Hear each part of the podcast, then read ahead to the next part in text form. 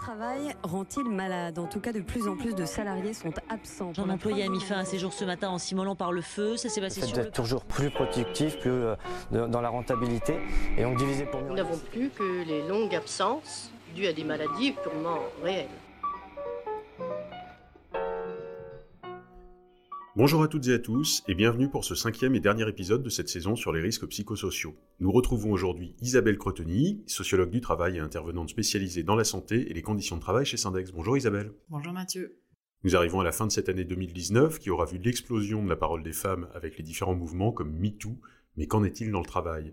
Isabelle, aujourd'hui tu vas donc nous parler du harcèlement sexuel. Alors première question, comment lutte-t-on contre le harcèlement sexuel sur le lieu de travail? Alors déjà, il faut rappeler que c'est pas un phénomène nouveau, hein, puisque euh, déjà en 2014, euh, il y a le défenseur des droits qui a sorti une enquête qui a montré que 20% des femmes avaient été euh, victimes de harcèlement sexuel dans leur carrière, ce qui représente quand même une femme sur cinq. Côté législatif, la loi sur le harcèlement sexuel, elle date de 2012, et puis en 2015 sont entrés dans le code du travail les agissements sexistes. Depuis 2019, le CSE doit désigner parmi ses membres un référent en matière de lutte contre les agissements sexistes et le harcèlement sexuel. Qu'est-ce qui a changé véritablement? Alors, ce qui a changé, c'est que la médiatisation a fait que maintenant, on en parle beaucoup plus dans les entreprises. Nous, on le voit puisque aujourd'hui, les élus peuvent nous appeler pour intervenir sur ces sujets-là, alors qu'avant, c'était jamais l'objet premier de notre intervention. Euh, on était appelé euh, sur risque professionnel pour euh, une mauvaise ambiance dans le service ou pour tout un tas de, de problématiques qui pouvaient rencontrer les salariés. Et puis le sujet, il émergeait petit à petit en fait dans les entretiens. Aujourd'hui, il arrive que les élus nous appellent pour des situations détectées de harcèlement sexuel dans les services. Comment est-ce que les représentants euh, du personnel peuvent vraiment se saisir de cette question? Donc, le mieux déjà, c'est de passer par de la formation. Ça, c'est important hein, de se former déjà sur ces sujets pour être en capacité de pouvoir détecter les situations de harcèlement sexuel dans l'entreprise. Donc ce référent doit être formé, il en a le droit, c'est le droit du travail qui lui donne euh, cette possibilité-là. Et ils ont un rôle de veille hein, euh, concernant le respect par l'employeur de ses obligations. C'est-à-dire que c'est avant tout l'employeur qui est responsable de la prévention du harcèlement sexuel et des agissements sexistes dans son entreprise. Et les représentants du personnel, par exemple, en mettant le sujet à une prochaine instance euh, pour euh, amorcer la discussion avec l'employeur, peuvent l'enjoindre à respecter ses obligations. Par exemple, en mettant en place un dispositif de remontée euh, des plaintes des salariés, ce qui est une obligation à l'employeur, mais qu'on constate rarement dans les entreprises, ou euh, mettre en place tout un dispositif de communication auprès des salariés, des stagiaires, des nouveaux entrants sur le sujet pour sensibiliser tout le monde et puis montrer qu'il n'y a pas de tolérance en fait sur ce sujet-là et que l'employeur sera attentif euh, à toutes les situations qui pourront être vécues euh, dans les services. Tu veux dire le mettre à l'ordre du jour? Oui, tout à fait, mettre à l'ordre du jour des instances. D'ailleurs, l'employeur peut être condamné hein, euh, lorsqu'il ne respecte pas ses obligations en matière de prévention de harcèlement sexuel, puisqu'il a l'obligation de prévenir et de sanctionner tout agissement de harcèlement sexuel dans son entreprise. Il y a un truc qui est super efficace dans les entreprises, c'est déjà que la direction fasse passer un message très ferme de non-tolérance au comportement de harcèlement sexuel et d'agissement sexiste, puisque déjà ça dissuade les harceleurs d'agir, et puis ça peut permettre aux victimes de sentir euh, l'autorisation de parler. Parce qu'il faut savoir qu'il y a quand même des victimes de harcèlement sexuel qui ne disent rien, et pour cause, hein, puisqu'elles euh, elles risquent de rencontrer des difficultés dans leur carrière. Il y a une deuxième chose qui est super efficace hein, dans les entreprises pour prévenir le harcèlement sexuel, c'est de sanctionner les comportements de harcèlement sexuel, de sanctionner les harceleurs. Ça dissuade aussi, et puis ça montre aux victimes qu'il n'y a pas de tolérance face à ces comportements-là. Donc ça, c'est côté euh, employeur, mais les représentants des salariés là-dedans Alors les représentants du personnel, leur boulot, c'est de détecter en fait ces situations de harcèlement sexuel et d'agissement sexiste. Alors souvent, ce qu'ils nous disent, enfin leur principale préoccupation, c'est comment on fait pour détecter ce harcèlement sexuel et puis comment on fait quand une victime vient nous voir pour nous parler. Pour détecter, il y a tout un tas d'outils, des enquêtes, des visites, euh, s'ils entendent que dans les services, par exemple, les femmes se plaignent beaucoup, qu'il y a beaucoup de turnover, euh, qu'on se plaint beaucoup du chef, euh, bon voilà, il y a certaines choses comme ça qui peuvent leur mettre la puce à l'oreille.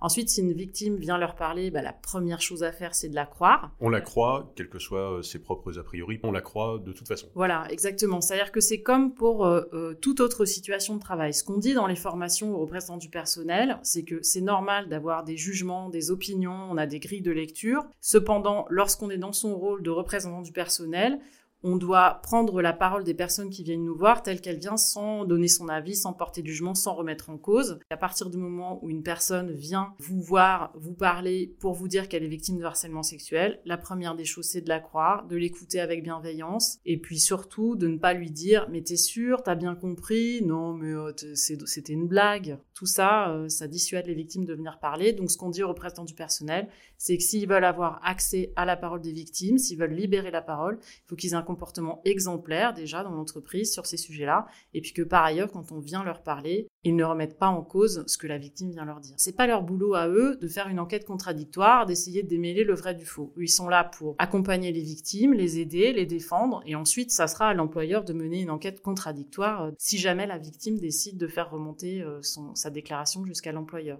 Du coup, le représentant du salarié, il a reçu ce témoignage. Qu'est-ce qu'il fait? Il alerte la direction tout de suite? Alors surtout, ça c'est le deuxième message, hein, ne jamais rien faire sans le consentement de la victime. Pourquoi Parce que comme je le disais, à partir du moment où on dénonce un fait de harcèlement sexuel, on peut rencontrer des difficultés dans sa carrière, voire être licencié. Donc les victimes, elles ont une bonne raison de ne pas parler. En plus, souvent, on ne les croit pas. Il euh, faut savoir qu'une fois qu'on a dénoncé des faits de harcèlement sexuel, la vie est, est beaucoup moins simple dans l'entreprise, puisqu'il y a ceux qui vont nous croire, et puis il y a ceux qui vont dire qu'on exagère, que c'est une cabale montée contre une personne en particulier. Il y a des entreprises où il n'y a pas de harcèlement sexuel Alors c'est pas parce que personne n'en parle qu'il n'y en a pas.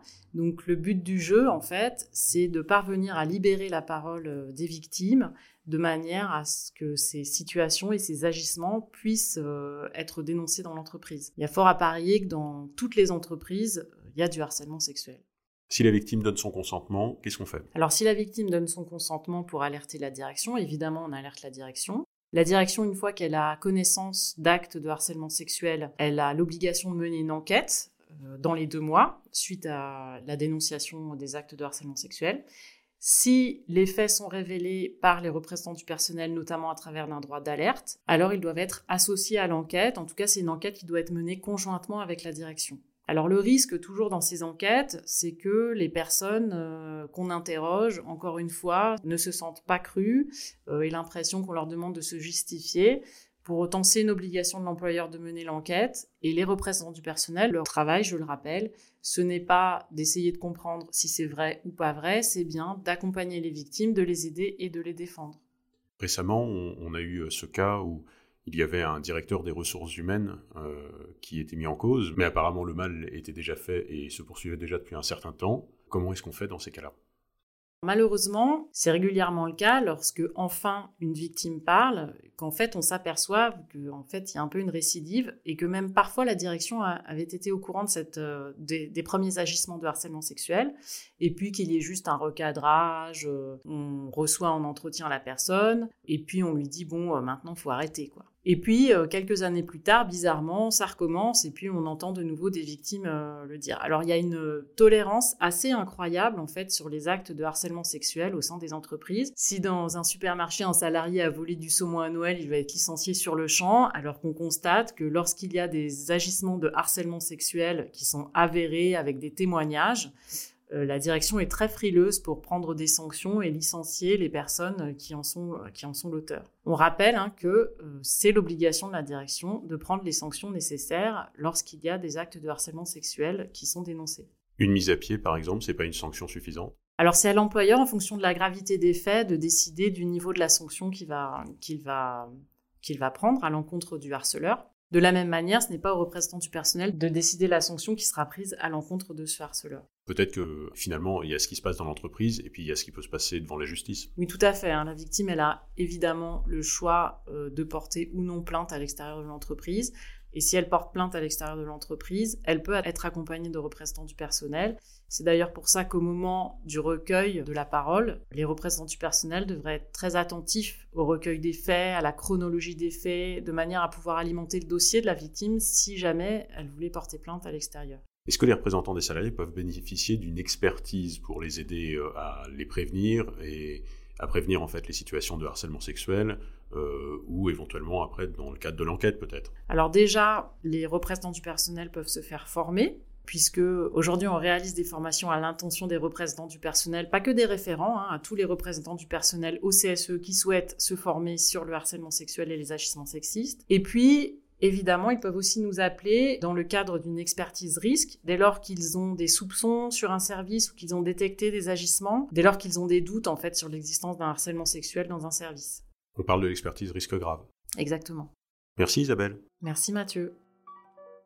Voilà, c'était le cinquième et dernier épisode de cette première saison de notre podcast Syndex. Merci à vous de nous avoir écoutés. Si vous avez apprécié et pour nous encourager à en faire d'autres sur le travail, les représentants des salariés dans l'entreprise, les associations ou encore la fonction publique, dites-le nous en nous donnant 5 étoiles ou en nous envoyant vos sujets à contact@syndex.fr. S'agissant des risques psychosociaux, vous trouverez plein d'infos pratiques sur notre site et en nous suivant sur les réseaux sociaux ou en nous appelant directement.